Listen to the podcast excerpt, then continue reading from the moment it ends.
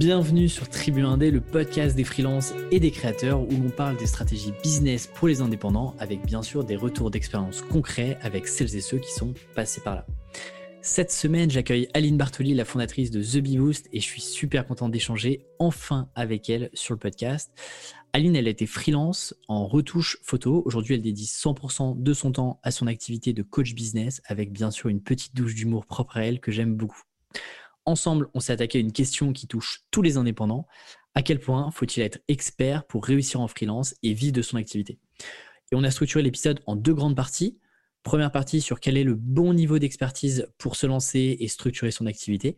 Et puis on s'est attaqué au syndrome de l'expert, le revers de la médaille, où le fait d'être expert peut parfois nous bloquer dans notre activité. Le tout bien sûr avec nos retours d'expérience concrets. D'ailleurs, Aline nous raconte sa pire expérience en freelance. Je peux vous dire que je suis content de ne pas avoir été à sa place à l'époque. Avant de vous laisser avec l'épisode du jour, je vous invite à rejoindre les milliers d'indépendants qui reçoivent chaque semaine ou presque des conseils pour progresser dans votre activité, ainsi que ma veille business rien que pour vous. Tout est sur tribuindé.com slash newsletter. J'espère que l'épisode vous plaira et je vous souhaite une bonne écoute. Quant à nous, on se retrouve en fin d'épisode. Salut Aline. Salut Alexis, je suis ravie de te retrouver. Mais moi aussi, figure-toi, on avait fait effectivement euh, un épisode sur ton podcast pour parler de communauté. Et puis rebelote, je suis trop content. Euh, c'est vrai que pour être honnête, ça avait vachement bien matché quand on s'était euh, rencontrés. On se connaissait pas tant que ça. Et puis j'en profite pour recommander à la fois ton podcast, Je peux pas, j'ai business, qui a un, un talent de productivité. Je crois qu'il y a plus de 150 épisodes aujourd'hui, donc rien que pour ça, bravo. Franchement, je suis trop contente d'être sur ton podcast et merci à toi pour ton invitation et merci à tous ceux qui vont écouter cet épisode qui s'annonce full valeur. N'hésitez pas à envoyer un petit peu de, petit mot euh, à Aline. Je sais que euh, les invités reçoivent beaucoup de, messages, donc merci à vous euh, si vous faites partie de, des auditeurs auditrices qui remercient les invités à, la fin de chaque épisode. Ça leur fait super plaisir. Et moi, mine de rien, bah, ça me permet de voir si, bah, les sujets vous ont plu, si on, refait des épisodes avec certains invités. Donc, n'hésitez pas, si vous voulez revoir Aline sur le podcast, à lui, envoyer des petits messages sur, Instagram ou ailleurs. Aline, aujourd'hui, j'ai envie qu'on parle d'un sujet qui nous tient à cœur tous les deux, euh, sujet en plus qu'on retrouve dans nos, communautés respectives euh, sur le sujet de l'expertise. Est-ce qu'il faut vraiment être un expert et à quel point euh, il faut avoir une expertise quand on se lance en freelance et qu'on veut vivre de son activité? Et pourquoi je suis content de faire cet épisode-là avec toi? Parce que moi-même, je me suis posé la question comme moi, je me suis lancé en, tant qu'indé, euh, je me suis posé la question est-ce que j'ai suffisamment, euh, suffisamment de, compétences métiers? Est-ce que j'ai suffisamment d'expérience pour me lancer vraiment tout seul dans mon coin? Parce que parce que il y a plein de raisons pour lesquelles on se, on se on hésite à se lancer et l'expertise euh, en fait partie. Donc aujourd'hui, on va parler bah, syndrome de l'expert, l'effet de Dunning-Kruger, on va, on va la jouer un peu un télo parfois. on va parler de clients idéaux, de compétences, métier, business. et je te propose de démarrer tout de suite sur la première question c'est quoi le bon niveau d'expertise euh, à avoir euh, pour se lancer? J'adore qu'on aborde ces sujets parce que, comme tu dis, c'est à la fois des sujets qui reviennent énormément dans nos communautés, que nous, on a traversé, on a fait, on en parlera, mais on a fait, je pense, des conneries chacun de notre côté par rapport à ça et on pourra les partager avec vous. Mais euh, effectivement, il n'y a pas de réponse simple. C'est pas genre quand tu as tel niveau de diplôme ou tel niveau d'expérience, tu as le droit de te lancer et quand tu es en dessous, tu n'as pas le droit et l'URSSAF est là en train de cocher la case et d'appuyer sur le bouton on ou off. Donc, ouais, je suis ravie qu'on puisse explorer ça ensemble, apporter nos expertises respectives et nos points de vue. Et pour commencer à apporter déjà un premier élément de réponse, je pense que quand on veut se lancer comme freelance, c'est important, évidemment, d'avoir des compétences, pas forcément les meilleures, pas forcément toutes les compétences, mais des compétences dans le service qu'on veut proposer. Ouais, parce que je pense que tu vois, il y, a deux premiers cas de figure qui sont importants, à mon avis, à rappeler. Il y a, euh, tu, démarres sur une nouvelle compétence. Par exemple, je sais pas, tu étais, euh, euh, étais euh, cas concret que j'ai eu euh, il n'y a pas longtemps, euh, assistant de direction et tu veux te lancer sur du copywriting. Donc potentiellement, c'est une compétence que tu n'as jamais développée avant, à la fois en lisant, en te formant d'une manière ou d'une autre, ou en la testant dans un milieu professionnel. Donc là, forcément, tu démarres de zéro sur une nouvelle compétence métier. Et donc là, effectivement, tu n'as pas forcément d'expertise au démarrage. Et donc, c'est quelque chose à développer. L'autre cas de figure, c'est quand tu penses que tu n'es pas suffisamment expert. Et c'est souvent, moi je le vois, euh, c'est souvent la, majorité des personnes qui se disent je suis pas sûr d'être suffisamment expert. Euh, et là-dessus, il y a un truc que je trouve intéressant, c'est que quand on commence déjà à se poser cette question-là, si on met de côté le fait que, bah, bien sûr, on arrête de se mentir à nous-mêmes et quand on n'a pas de compétences, généralement on le sait, tu vois. Si tu es sur Moi, je suis pas graphiste, je le sais. Euh, j'ai pas de compétences en graphisme, je le sais, je vais pas les vendre ça à mes clients. Mais à partir du moment où tu commences à te dire, je sais pas si j'ai suffisamment de compétences sur ce sujet-là, mine de rien, c'est déjà qu'en fait, tu commences à avoir un début d'expertise sur cette compétence-là. Et c'est notamment euh, l'effet euh, Dunning-Kruger. alors, très rapidement, mais tu connais, tu connais un peu cet effet-là, toi ou pas, Aline? Je le connais très bien. Moi, je sais que je suis à fond dedans à chaque fois que je démarre une nouvelle chose, mais c'est très, très intéressant à analyser. Donc, vas-y, refais-nous le petit speech. Ouais, l'idée c'est que euh, donc en gros c'est deux personnes, Dunning et Kruger, j'ai pas leur prénom, euh, mais ils ont fait une étude où ils ont posé euh, ils ont posé un certain nombre de questions à un panel de personnes sur plein de sujets, sur l'humour, sur la culture G, sur la géographie, etc. et des personnes qui ont plus ou moins de niveau sur chacun chacune des thématiques qui ont été abordées dans le questionnaire à la fin du questionnaire, avant de donner les réponses euh, des personnes euh, aux personnes euh, interrogées, ils ont demandé à chacune des personnes de s'auto-évaluer et de se dire, à votre avis, comment est-ce que vous pensez avoir réussi ce test-là? Est-ce que vous pensez avoir plutôt une bonne note ou pas? Et en regardant les résultats, ils se sont aperçus que les personnes qui avaient le moins de compétences et donc qui avaient répondu au moins de questions, bon à, très peu de questions, avaient en fait une confiance dans leurs résultats qui étaient bien supérieurs à des personnes qui euh, avaient l'expertise, avaient quasiment 100% de complétion sur leur questionnaire, bah, eux, en fait, se, sous-estimaient sur euh, leur capacité à avoir répondu bon ou pas. Et donc, c'est cet effet-là de se dire, euh, plus tu vas, quand tu démarres, en fait, tu surestimes énormément ta capacité à aller être bon ou pas sur, sur un sujet. Et donc, en fait, c'est comme ça que parfois, c'est presque un peu le syndrome du bullshit, c'est-à-dire que tu lis deux, trois articles, euh, par exemple sur la création de contenu, et tu dis, OK, en fait, je comprends comment fonctionne la création de contenu, OK, ça me paraît assez simple, évident, euh, il faut faire clac, clac, clac. Euh, quelqu'un qui va diguer un peu plus, qui va sur la création de contenu, aller regarder un peu, étudier des stratégies, comprendre un peu les méthodologies derrière, pourquoi est-ce qu'on fait ça, etc., va se dire instinctivement, c'est tellement vaste, il y a tellement de trucs que, en fait, je, suis loin de, tout avoir compris. Et donc, tu as une sorte de courbe descendante où tu, parfois tu perds un peu de motivation parce que tu te dis, je serai jamais bon en fait. Je serai jamais bon, il y a trop de trucs à voir, je serai jamais expert, il y a des gens bien meilleurs que moi. Donc c'est ce, syndrome-là où généralement, c'est quand tu commences à avoir un début d'expertise, tu commences à diguer dans un sujet que tu te dis, la montagne elle est énorme, il y a trop de trucs à voir, et donc je me sens pas suffisamment expert pour pouvoir par exemple partager du contenu sur ce sujet-là. Euh, je sais pas si c'est super clair euh, sur les faits, mais, euh, mais voilà globalement les faits. Quoi. C'est, je trouve ça extrêmement clair. Enfin, le connaissance était très bien expliqué. Et ça me fait rire que tu parles de ce truc de montagne, parce que justement, tu sais, la courbe de Dunning-Kruger, c'est une courbe qui monte très vite, qui fait un petit pic en haut, qui redescend très bas, et ensuite qui remonte de manière proportionnelle. Et ça, c'est l'évolution de notre appréciation de notre propre niveau d'expertise en fonction du temps qui passe. Et c'est vrai que la première courbe, le premier pic, on appelle ça la montagne de la stupidité. C'est-à-dire que quand tu arrives quelques jours ou quelques semaines après avoir abordé un sujet, tu as l'impression d'être le roi du monde parce que tu as tout compris. Mais en fait, c'est le syndrome de, de l'imbécile, c'est que tu ne sais pas ce que tu ne sais pas, en fait. Donc il y a un petit peu de ça. Et justement, après, elle redescend quand on prend conscience de tout ce qu'on ne connaît pas. Et là, on arrive dans ce qu'on appelle le premier creux qui s'appelle la, vallée de l'humilité. Et après, on peut apprendre, on peut commencer notre vrai euh, processus d'apprentissage et de, de perfectionnisation. Perfectionnisation Je ne sais plus. Je sais pas comment on dit, bref. De devenir plus perfectible. Exactement. Voilà, de perfectionner nos compétences. Et c'est généralement en fait dans, ce, dans, dans, cette, dans cette plaine de l'humilité euh, que beaucoup se, se, posent. En fait, quand on commence à se poser la question de est-ce qu'on est suffisamment expert, euh, je trouve que c'est presque une bonne question et c'est presque une question rassurante parce que ça veut dire déjà que tu t'es un peu jaugé et que tu sais potentiellement que tu as des compétences. La question, c'est de savoir est-ce que tu as suffisamment de compétences pour accompagner ton client. On y reviendra après, mais je pense que ça, c'est un, un, point important. Et euh, en préparant l'épisode, on, on voulait absolument inciter sur une chose, c'était le fait de différencier aussi les compétences métiers, c'est-à-dire ce qu'on va vendre globalement à ses clients. Euh, dans ton cas, à l'époque, c'était euh, bah, de la retouche photo. Dans mon cas, c'est euh, de la création de contenu, du copywriting.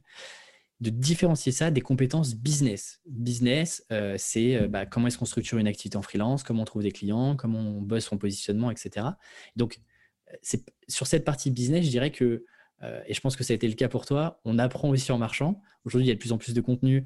Euh, et, tant mieux parce que ça te prépare de plus en plus. Mais euh, l'idée, c'est on peut pas être expert sur tous les sujets, à la fois les sujets de compétences métiers, mais aussi tous les sujets business, de tout savoir de comment tout va se passer sur les deux prochaines années dans ton business.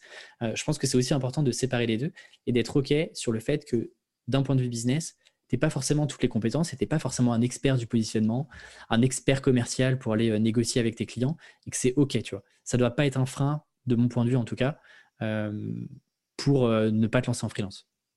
100% d'accord avec toi. Et comme tu l'as très bien dit, de toute façon, on apprend en marchant. Hein. Exactement. Tu m'as parlé aussi des trois niveaux d'expertise. Je trouvais ça intéressant euh, parce que du coup, tu fais une différence au sein même d'une expertise. Euh, tu vois différents points, euh, différents niveaux d'expertise. je suis que tu m'en tu dises un peu plus là-dessus. Yes, c'est quelque chose que j'aime beaucoup expliquer à mes élèves, à mes coachés, parce que je trouve ça très déculpabilisant et ça, ça ouvre toute une montagne de possibilités. C'est un concept que j'ai appris de l'entrepreneuse américaine qui s'appelle Vanessa Lowe. Donc, on rend à César ce qui appartient à César, qui dit qu'en fait, il y a trois types d'experts différents et que nous, souvent, on a connaissance que du premier, qui est l'expert, euh, l'expert slash expertise, c'est-à-dire la personne qui sait plein de choses dans son secteur d'activité, qui a énormément de compétences et qui a, a prouvé qu'elle connaissait beaucoup plus que tout le monde. Donc, pour nous, le mot expert, c'est devenir cette personne-là. Sauf qu'il y a deux autres types d'experts qui peuvent plus peut-être ressembler à ce que cherchent les personnes qui nous écoutent actuellement, ou même toi et moi, on est passé par ces cases aussi. Le deuxième type d'expert, c'est ce qu'on appelle l'expert ressource. C'est la personne auprès de qui tu vas aller chercher des informations sur un sujet précis. Cette personne-là n'est pas forcément l'experte dans ces sujets, mais elle fait ce travail de recherche et de regroupement d'informations en mode presque curation de contenu et tu sais que ah bah, si je veux des, je dis n'importe quoi, mais des informations sur l'administratif en tant que micro-entreprise, eh ben, je sais que je vais aller voir sur le site de freebie.me parce qu'ils ont un blog super alimenté à ce sujet-là, etc. Et donc, les gens peuvent venir nous voir en tant qu'experts parce qu'ils savent que chez nous, ils vont trouver les infos qu'il leur faut, même si ce n'est pas forcément nous qui les avons produites. Et le troisième type d'expert qui va aussi, je pense, parler à beaucoup de monde, c'est ce qu'on appelle l'expert rôle modèle. C'est on part du principe que nous, on ne connaît que 20% de plus que nos clients, nos audiences, etc. Mais c'est suffisant parce qu'on est en train de paver le chemin pour eux. On est en train de vivre la transformation qu'ils veulent vivre et ils vont essayer de se calquer sur nous. Et on va, on va avoir cette position un petit peu de euh, je montre la voie, chose que ne peuvent pas faire les deux autres types d'experts parce qu'eux, ils sont déjà tellement avancés qu'on a beaucoup de mal à s'identifier à ça. Donc, on peut choisir d'être l'expert rôle modèle pour nos clients, pour nos audiences et d'avoir cette position-là. Et je pense que c'est ce que toi, tu as vécu au début. Et moi, en tout cas, c'était mon parcours. Bah ouais, ouais complètement. Bah, parlons plutôt de, ton parcours. Moi, les, gens commencent peut-être en avoir marre de que je raconte un peu ma, vie et mon activité en freelance, mais peut-être prends ton exemple. Toi, du coup, tu étais plutôt dans, toi, étais plutôt dans le troisième niveau, c'est ça? Mais à 2000%, quand j'ai commencé The Bee Boost, au début, c'était vraiment juste un petit blog pour partager mon expérience en tant que freelance, qu'indépendante. Et j'ai jamais eu ce positionnement de me dire je suis coach business, euh, je connais tout et euh, suivez la voie quoi. J'étais vraiment très transparente sur le fait que j'apprenais au fur et à mesure et qu'au fur et à mesure que j'apprenais des choses, je les partageais sur mon blog et donc les gens venaient euh, lire mon blog, écouter mes podcasts pour découvrir bah, quels étaient les nouveaux apprentissages que j'avais fait ces dernières semaines. Et en fait, c'est comme ça que j'ai démarré, que j'ai construit mon audience, etc. Jusqu'au moment où effectivement, j'ai mis un gros coup d'accélérateur sur ma formation, ma certification en tant que coach, ma formation aux outils business, etc. Et là, j'ai quitté cette position avance de rôle modèle pour plus aller dans de l'expertise pure et dure. Quoi.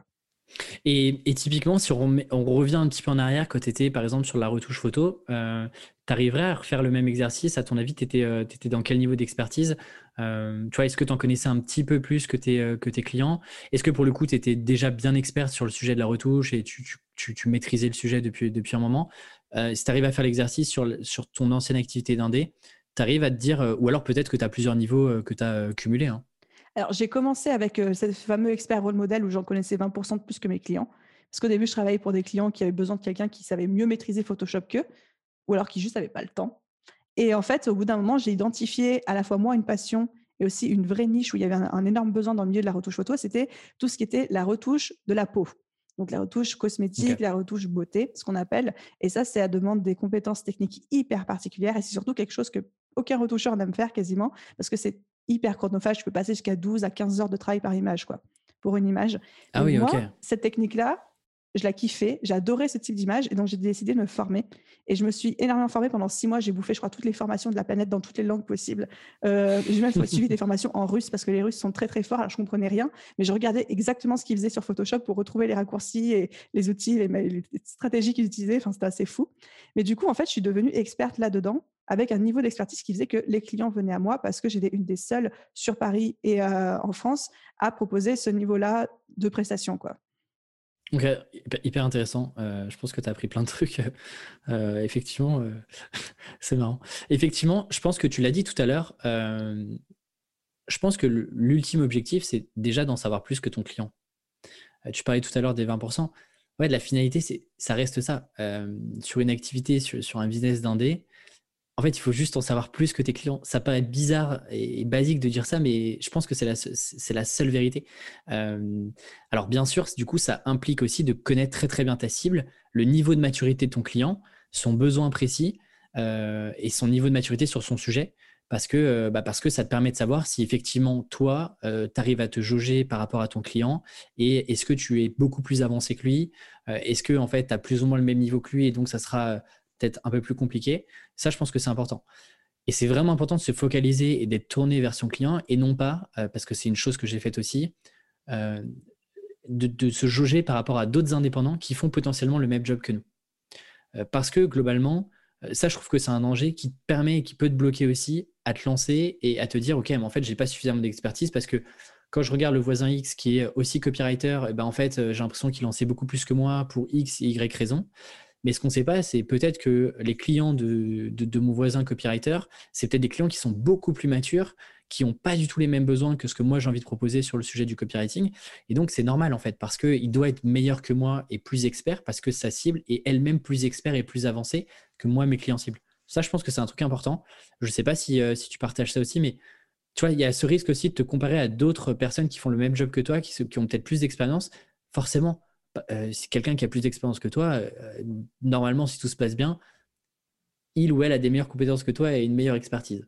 Je suis d'accord sur le fait que le niveau d'expertise et de compétence par rapport à une mission doit être jaugé uniquement entre toi et ton client. Et les autres, ce que font les autres autour de toi ne doit pas rentrer en compte. J'ai juste envie d'apporter une petite nuance à ce que tu disais. Euh, c'est aussi possible que notre client en sache plus que nous, mais qu'il nous délègue du travail parce qu'il a, il un peu plus, quoi, parce qu'il n'a pas de temps ou des choses comme ça. Enfin, je le vois par exemple à mon échelle, ça m'arrive de déléguer certaines choses dans mon business que je pourrais très bien faire moi, pour lesquelles j'ai tout à fait les compétences, mais juste pas le temps. Donc, c'est juste pour peut-être rassurer certaines personnes qui nous écoutent, qui disent Bah oui, mais moi, je ne connais pas plus que certaines personnes avec qui je bosse, mais euh, on peut être juste là, en, entre guillemets, en soulagement. Yes, effectivement, j'avais fait un épisode là-dessus où il y a plein de raisons pour lesquelles nos clients font appel à nous. Il y a effectivement ce sujet de l'expertise. Un client qui ne sait pas faire, qui a une problématique. Et donc là, bah forcément, il faut que tu en, saches plus que ton client. Mais les autres sujets, c'est le temps. Euh, typiquement, je pense que tu es dans ce cas-là. Euh, il y a des choses que tu que, que as envie de faire, que tu faisais déjà et pour lesquelles tu n'as plus le temps. Et donc, tu as besoin de quelqu'un qui ait au moins le même niveau d'attente, d'exigence que toi euh, pour délivrer comme ce que tu faisais avant toi en tant que personne. Et puis, tu as un autre sujet qui est ton client vient aussi chercher de la structure du process et potentiellement du résultat. tu vois, si par exemple, tu l'as déjà fait pour un autre client, euh, bah, ton client vient voir parce que tu as, euh, alors c'est pas vraiment une expertise, mais euh, as, tu, connais le process, tu sais les étapes par lesquelles il faut passer pour arriver à un résultat X ou Y. Totalement d'accord. Et je pense aussi un truc, c'est que, que l'expertise, et, moi je, dans mon livre et dans le podcast, je parle souvent de la jauge de crédibilité, c'est cette notion d'autorité sur ton marché. L'idée, c'est pas d'être le numéro un, il y a de la place pour tout le monde, mais d'avoir une, de faire ta place sur, un marché ou sur un secteur ou dans un écosystème, je pense que ça vient aussi au fur et à mesure. Euh, ça se construit au fur et à mesure. Euh, et, je te dirais que, tu vois, c'est un peu l'étape 1 bis. Tu as l'étape 1 où tu te lances et tu commences à, avoir tes premières missions, soit avec ton expertise, soit en, te basant effectivement sur les sujets de temps dont on a parlé. Mais je te dirais que l'autorité, etc., c'est presque l'étape 1 bis. C'est une fois que tu as enclenché la machine, tu commences à te poser ces questions-là. 100% d'accord. Je valide. L'idée, c'est que euh, on comprend que globalement, tu n'as pas forcément besoin d'être un super expert, un expert, expert, expert plus plus euh, pour être un bon freelance ou une bonne freelance. Euh, du coup, si c'est tu vois, est-ce qu'il faut quand même une expertise, je dirais minimum? Comment est-ce qu'on peut essayer de définir un peu, tu une expertise minimum ou, des, questions à te poser ou des, ou des checkpoints à avoir, à valider avant de te dire, ok, je pense que j'ai quand même le niveau d'expertise minimum pour me lancer en freelance? Alors, je pense qu'effectivement, on va pouvoir échanger, c'est là où je vais pouvoir raconter mes anecdotes, mais il y a quand même une compétence minimum à avoir pour accepter une mission ou un projet. C'est-à-dire que si à un moment, il y a une espèce de fiche de poste, de descriptif de mission ou un rendez-vous client où la personne nous parle avec des termes qu'on ne comprend pas, ou nous parle de process qu'on ne maîtrise pas ou qu'on n'a jamais fait, etc., faut faire attention, parce que j'ai été victime de ça, à l'effet de Kruger en mode Ouais, je vais apprendre, il n'y a pas de souci. Euh, là, je comprends rien de ce que tu me dis, mais je vais apprendre d'ici là et je serai opérationnel parce qu'on veut absolument ce contrat. Euh, j'ai fait cette erreur une seule fois dans ma vie de freelance et je vais raconter. C'était pour, euh, pour travailler avec l'Occitane en Provence, donc la marque de cosmétiques, qui m'a appelé par le biais de son photographe en mode on va refaire tous les packshots de notre site internet. Donc les packshots, c'est les petits visuels de produits sur fond, sur fond blanc. Il y en avait entre 800 et 900 à faire il y avait 15 jours de shoot et moi, j'étais censée retoucher au fur et à mesure du shooting. Donc, on était sur un rythme clairement d'usine qui est tout à fait possible quand on a l'habitude de gérer des productions de 800-900 visuels d'un point de vue organisation, logistique, technique, au niveau de Photoshop euh, et de la retouche, parce qu'il y a des petites subtilités comme par exemple, je dis n'importe quoi, mais à chaque fois, c'est toujours les mêmes flacons en fait, sauf qu'il y a différents produits dedans. Et bien, toi, comment est-ce que tu vas faire la retouche sur un flacon, puis après, tu vas le décliner sur tous les produits? Tu vas pas retoucher individuellement tous les produits, quoi, tu vois? Parce qu'en gros, il y avait le shooting et toi, un peu en live euh, sur le plateau de shoot, euh, en gros, tu retouchais quoi. Exactement. Et euh, pareil, tu vois, genre, tu as des bouchons qui sont toujours les mêmes sur les flacons. Bah, normalement, en principe, tu retouches un bouchon et après, tu le découpes et tu le calques sur tout. En plus, ça fait une vraie cohérence. je ne savais pas, tu vois. Mais moi non plus, je savais pas. et ça, ça fait un gros problème, Alexis, tu vois. C'est que j'ai débarqué sur un shooting photo où tout le monde était en mode, c'était des machines de guerre. On te sortait 100 images par jour. Et moi, la plus grosse production que j'avais faite jusqu'ici, c'était 10 images. Et là, on t'en balance 100 dans la journée, quoi, tu vois. Mais j'ai pleuré ma mère. Pendant euh, les 15 jours de shoot, je me réveillais à 4 heures du mat pour rattraper mon retard. Je me couchais à 2 heures du mat oh pour essayer d'avancer au maximum. Mais surtout que j'avais pas compris, j'avais pas tous ces réflexes de production, de retouche en chaîne, de même de gestion des dossiers, gestion des images, gestion des visuels. Je n'avais jamais fait ça de ma vie. Je me suis fait mes rouler dessus. J'en pleurais tous les soirs et les clients n'étaient pas contents. Et ils avaient raison d'être pas contents parce que j'avais zéro compétence pour gérer seul ce genre de production. Je, je veux dire, les fichiers n'étaient pas organisés, j'avais aucune idée comment on classait ce genre d'images. De, enfin, le photographe, je pense qu'il s'est mordu les doigts. D'ailleurs, il m'a plus jamais recontacté de euh, d'avoir fait appel à moi. Enfin, c'était la catastrophe. Qu'est-ce qui fait que tu as accepté ça, du coup? Ben, Je pense euh, à, un, excès de zèle et de confiance, en mode je suis une bonne retoucheuse, je sais maîtriser Photoshop, donc je saurais faire ce genre de prod. Et en fait, non. Et je pensais que je pourrais apprendre sur le tas, et en fait, pas du tout. Donc, effectivement, il faut aussi savoir se challenger, mais attention aussi à ne pas pêcher par excès de, confiance en soi et de s'embarquer dans des projets où clairement, on n'est pas, pas formé, on n'a jamais vécu ça. Et j'en ai eu d'autres, hein, des productions comme ça après coup. J'en ai eu pour du L'Oréal, on a fait des 900, 1000, 3000 visuels parfois. Et là, il n'y avait aucun souci, mais parce que j'avais compris comment gérer ce genre de projet. Donc tout ça pour dire, je pense que la première question à se poser, c'est est-ce que j'ai les compétences techniques pour faire ce qu'on me demande? Et sinon, et que je décide quand même de faire le projet, est-ce que je peux les acquérir rapidement? Première question. Ouais, je pense que euh, question essentielle parce que en fait, la réalité, c'est que tu seras jamais vraiment totalement prêt, même pour ta première mission. Moi, je me souviens. Hein, euh, euh, moi, j'étais étudiant. Ma première facture, j'étais étudiant. je facturais 50, même un peu moins, 45 euros l'article. C'était mignon. Autant dire que les, clients étaient, bah, les clients étaient ah, hyper contents. Hein. Ah, pour le coup, vu le temps que j'y passais, je passais globalement euh, au moins une à deux journées sur le. Puis je lui filais des petits visuels, je filais déjà. J'étais dans, dans, une logique un peu bonus déjà dès, le départ, donc je peux dire qu'ils étaient très contents. Mais la réalité, c'est que, en fait, avant d'écrire mon premier article, bah, je ne savais même pas comment gérer une relation client, je ne savais même pas euh, par où commencer pour écrire un article, etc.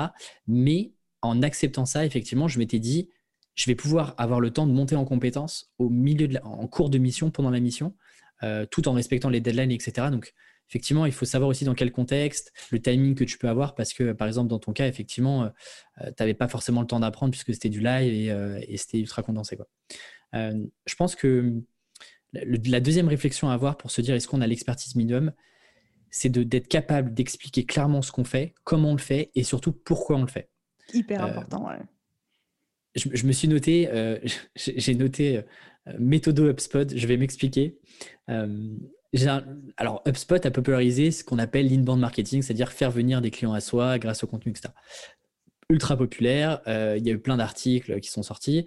Et le problème, c'est qu'aujourd'hui, et je le vois même avec, euh, avec euh, des prospects que, je peux avoir, tout le monde pense maîtriser l'inbound marketing.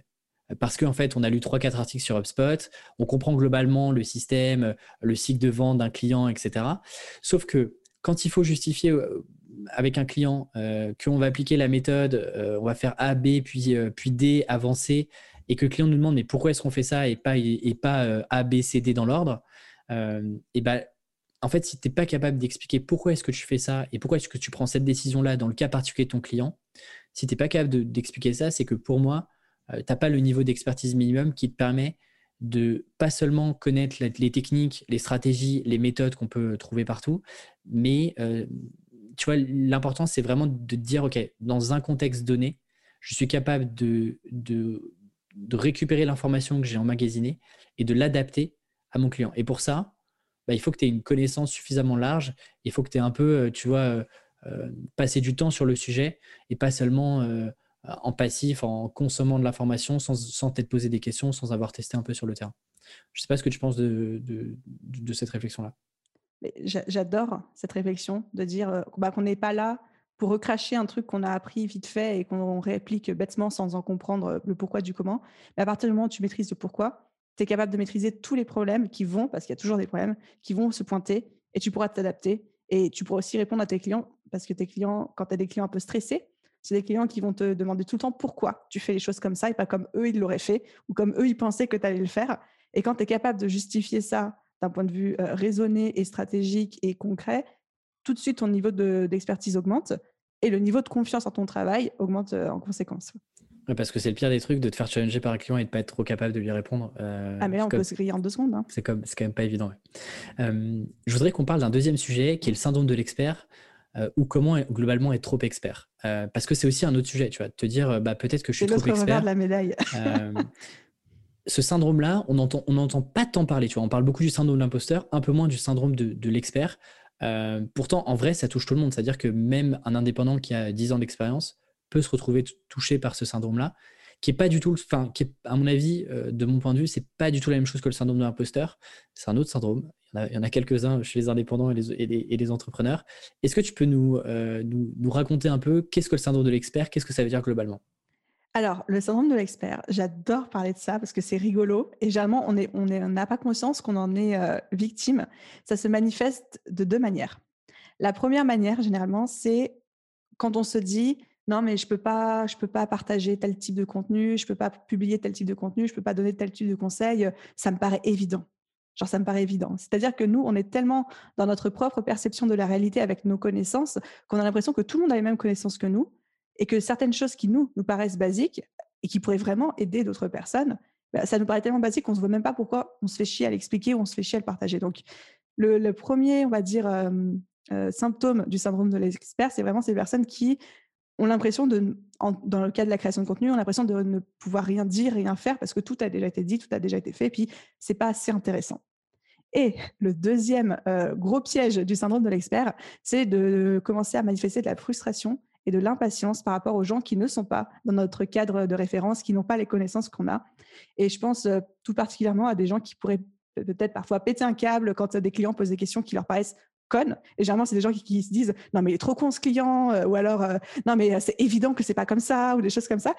Et là, ça peut vraiment venir pourrir justement la relation qu'on a avec notre client parce que nous, on est dans mmh. notre syndrome de l'expert où ça nous paraît évident parce qu'on a vu le cas des milliards de fois, mais ne pas oublier que notre client, lui, c'est peut-être la première fois et qu'il n'y a pas de questions bêtes et qu'il faut aussi savoir se mettre dans ses baskets et du coup, gros point important, adapter un discours, enfin avoir un discours adapté dans le sens faire très très attention de ne pas commencer à employer du vocabulaire qui ne parle plus à notre client parce qu'il n'a aucune idée de quoi on parle, ou de devenir un espèce de professeur qui, euh, dès qu'il parle ou dès qu'il a un discours, que ce soit auprès de ses clients ou de sa création de contenu, plus personne ne comprend rien du tout. Quoi, tu vois. Ouais, je pense qu'un un des effets pervers de ça, c'est de te dire, euh, et, ça reprend un peu l'effet de Kruger dont on parlait tout à l'heure, de se dire en fait, euh, on se bloque de partager notre expertise, à la fois parce que on pense qu'on n'a pas suffisamment d'expertise et qu'on n'est pas assez légitime pour parler de ça, de ce sujet-là. Et surtout, en fait, on a le prisme de se dire, bah, ça a déjà été traité, tout le monde en parle déjà, alors que potentiellement, bah, notre client n'est pas dans le même écosystème que nous, euh, fait pas une veille aussi précise que ce qu'on peut faire nous sur notre sujet. Et donc, et pas, euh, euh, si tu veux, et, pas euh, éduqué de la même manière que nous, on peut le faire, et donc ne voit pas les mêmes contenus. Et donc, en fait, on peut aussi un peu s'auto-bloquer de, partager certaines choses qui pourraient aider nos clients parce qu'on se dit, non, mais ça, ça a déjà été traité 40 fois, on l'a déjà vu partout, ça sert à rien, tu vois. Et moi, je le vois, moi, ça m'arrive super souvent, notamment sur Tribu 1D, me dire, non, mais je vais pas parler de ça parce que bah, d'autres l'ont déjà fait, d'autres l'ont déjà traité, alors que parfois, en fait, bah, les personnes qui sont intéressées par Tribu 1D ont peut-être pas déjà vu cette information-là ou l'ont vu d'une autre manière, tu vois. Je suis totalement d'accord. Et effectivement, sur le domaine du digital et des réseaux sociaux, on est très, très biaisé parce que les algorithmes sont programmés et sont créés pour nous montrer uniquement du contenu basé sur nos précédentes interactions avec les contenus. Donc, si toi, tu, Alexis, tu likes que des contenus par rapport au chat, eh ben, tu vas avoir que des contenus de chats qui vont te venir euh, sur la figure ou que des trucs de burger ou de je sais pas quoi.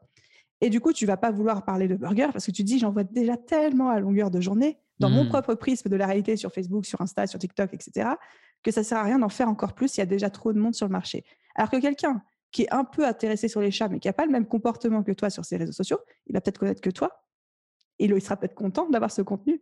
Et je dis les chats, mais c'est valable pour le business, c'est valable pour le freelancing en graphic design, c'est valable pour le copywriting, c'est valable pour tout.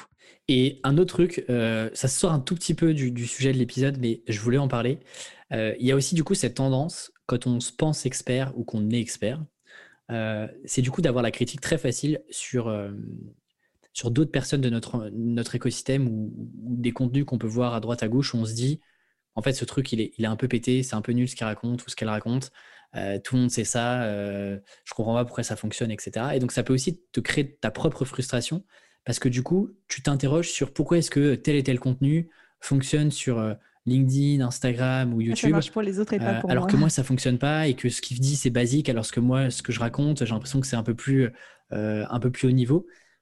C'est aussi je trouve qu'un des revers et un des effets un peu pervers du, syndrome de l'expert parce que bah, du coup, tu te remets pas vraiment en question et tu n'essaies pas de comprendre pourquoi est-ce que pour cette personne-là, ça fonctionne. Peut-être que c'est une question de si, peut-être que c'est une question de ton, de positionnement, de discours, etc. etc. Quoi. Et, on en revient toujours au même, au même sujet, c'est que la pertinence et si on continue à parler des réseaux sociaux, l'engagement que tu vas générer sur un poste, c'est pas à qui a la plus grosse et qui a la plus grosse expertise sur un sujet qui va apporter le plus de nuances ou dire des choses qui n'ont jamais été dites, mais c'est la personne qui va savoir être le plus percutante auprès de son audience en termes de vocabulaire utilisé, en termes de concepts euh, démontrés. Et des fois, c'est pour ça que certains, euh, certaines personnes qui fonctionnent très bien sur les réseaux sociaux, on peut se dire, mais attends, euh, pourtant ce qu'elle raconte, c'est hyper basique, c'est complètement con, moi je raconte des trucs beaucoup plus intelligents, mais parce qu'en fait, c'est ce que l'audience veut audience égale, si cette personne communique mieux et a mieux, euh, a mieux ressenti, a mieux analysé les besoins de l'audience, elle va fonctionner mieux que vous, ou mieux que toi, ou mieux que moi, tout simplement parce que euh, elle s'adressera de la bonne manière à son client idéal. Quoi.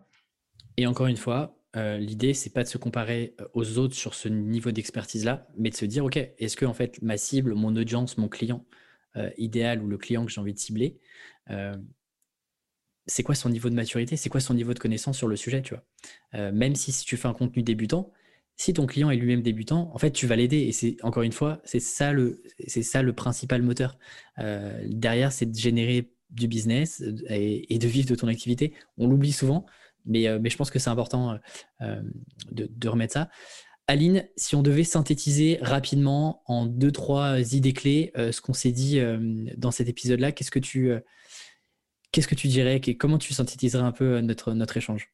Mais écoute, je me faisais la réflexion au moment où tu étais en train de, résumer un petit peu. Je pense que justement, cette notion d'expertise, pas assez expert, trop expert, compétence, pas compétence, elle doit s'analyser que dans un seul biais, c'est la relation entre toi et ton client. Il doit y avoir aucun facteur autour, à savoir les autres, les concurrents, les machins, les, les si, qui doivent entrer euh, en, en, compte en fait dans cette appréciation-là. C'est juste moi par rapport à mon client, comment je suis? Est-ce que j'ai les bonnes expertises? Est-ce que j'ai les bonnes compétences? Donc ça, pour moi, ça va être le premier key point euh, à retenir. Je te laisse la parole pour le deuxième. Bien joué, tu, me, tu m'envoies la balle. Euh, moi, je pense, que le, deuxième point important aussi, c'est euh, au fur et à mesure que tu vas évoluer dans ton expertise, dans ta connaissance sur ton sujet, bah forcément, tu vas engranger des, nouvelles connaissances, des nouvelles compétences, tu vas avoir de nouvelles idées. le risque, c'est que du coup, tu, t'éloignes un peu, encore une fois, de, ton, de ta cible, de ton client idéal, et que, en gros, tu penses euh, que ton client va évoluer en même temps que toi. Alors que généralement, c'est pas toujours le cas. Je dis pas que c'est pas le cas, mais c'est pas toujours le cas parce que généralement, toi, tu te positionnes en tant qu'indépendant sur une problématique ou une, deux, trois problématiques bien précises, peu importe, mais tu accompagnes ton client à un niveau de maturité spécifique.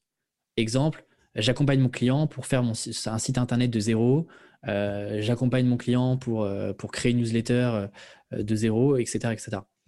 ou pour faire une identité graphique. du coup, tu l'accompagnes pas sur les autres sujets. Et donc, si tu commences à parler, par exemple, si on reprend l'identité graphique et que tu vas sur des sujets un peu plus haut niveau, ou une fois que je sais pas que tu as fait une identité graphique, je sais pas, tu dois créer des assets sur tous les réseaux sociaux, peu importe, mais que ton client idéal euh, et ton client cible, que tu adresses déjà avec cette, ta prestation de euh, je crée une identité graphique de zéro, qu'il n'est pas encore mature pour aller sur Instagram, sur TikTok, sur LinkedIn, etc., et que tu lui parles de ça, en fait, tu vas pas connecter. Toi, c'est des sujets qui t'intéressent parce que tu es monté en compétence sur ça, mais ton client, lui, bah, en gros, il n'a pas vraiment évolué et c'est pas grave parce que toi, tu cibles ce genre de client-là. Et donc, c'est intéressant et important de pas perdre de vue aussi son client cible. Euh, parce qu'en fait, toi, tu évolues, mais ton client cible, il n'évolue pas vraiment. En fait, tu vas changer de client, tu vas euh, signer de plus en plus de clients, mais qui ont tous le même niveau de maturité, euh, que tu vas accompagner de A à B, non pas de A à Z globalement. Tout à fait. Et du coup, se méfier quand nous, on évolue très vite en termes de compétences, de niveau, etc., à bien, bien rester connecté au niveau de son client idéal et de ne pas, pas, avoir de, de pas se déconnecter en fait, de ses réalités, de ses envies, de ses attentes et de ses besoins. Je te propose, Aline, de passer aux dernières petites questions du podcast. C'est parti.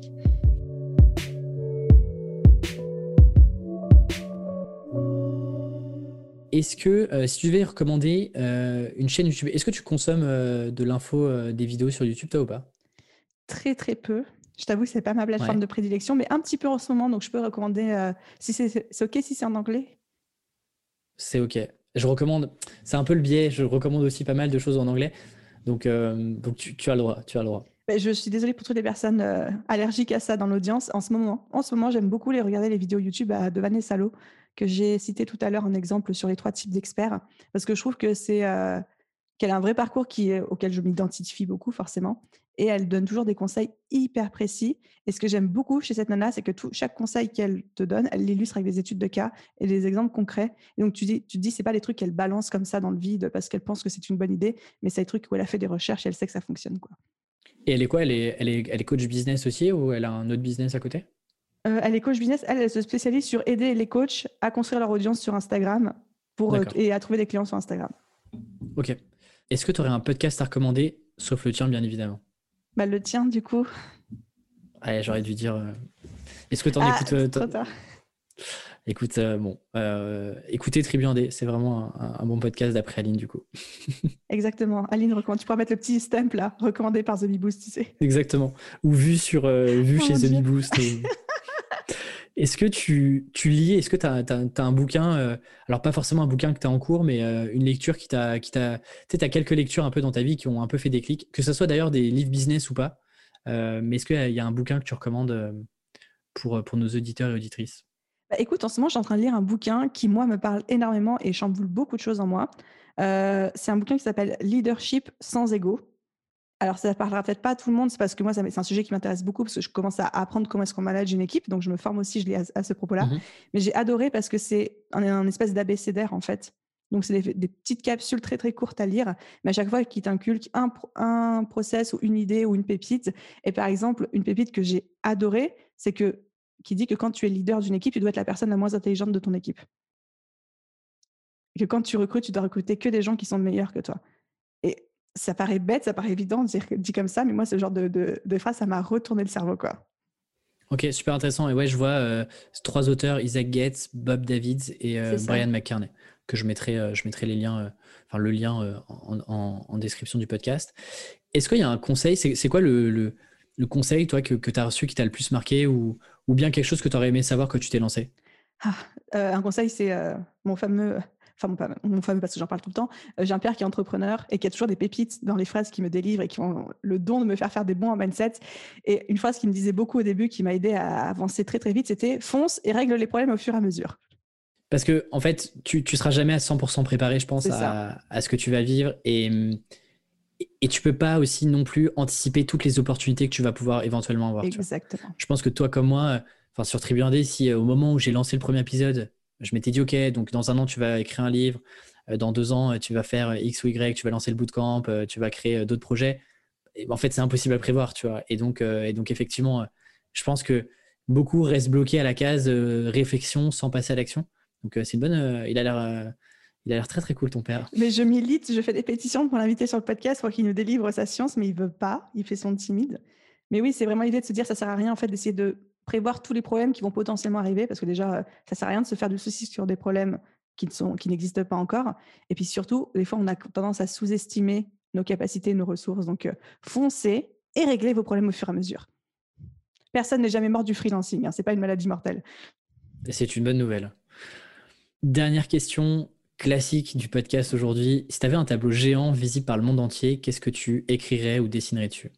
Bah, Soit cette phrase-là, du coup, soit j'aimerais, je pense que je, suis un peu euh, en mode guimauve, mais je pense que je dessinerais un gros cœur en, disant genre aimez-vous les uns les autres, quoi, tu vois, un truc euh, genre big love sur tout le monde, quoi. Écoute, euh, en vrai, ça m'étonne pas de toi, toi qui prônes beaucoup la bienveillance sur, sur les réseaux et ailleurs, donc donc c'est cool. Je trouverais un petit message à écrire qui remettrait le smile à tous ceux qui pourraient le lire, tu vois. Non, c'est une, une, bonne idée. Aline, où est-ce qu'on te, où est-ce qu'on te retrouve? Euh, Comment est-ce qu'on fait pour, euh, pour te découvrir si certains et certaines te découvrent aujourd'hui? Où est-ce qu'on les renvoie?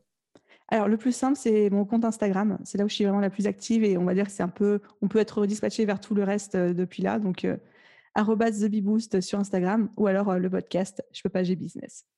Super. Eh bien, écoute, merci beaucoup, Aline. C'était un vrai plaisir de t'avoir enfin sur le podcast. J'espère qu'on remettra ça bientôt. Et je te souhaite une, une belle aventure pour la suite.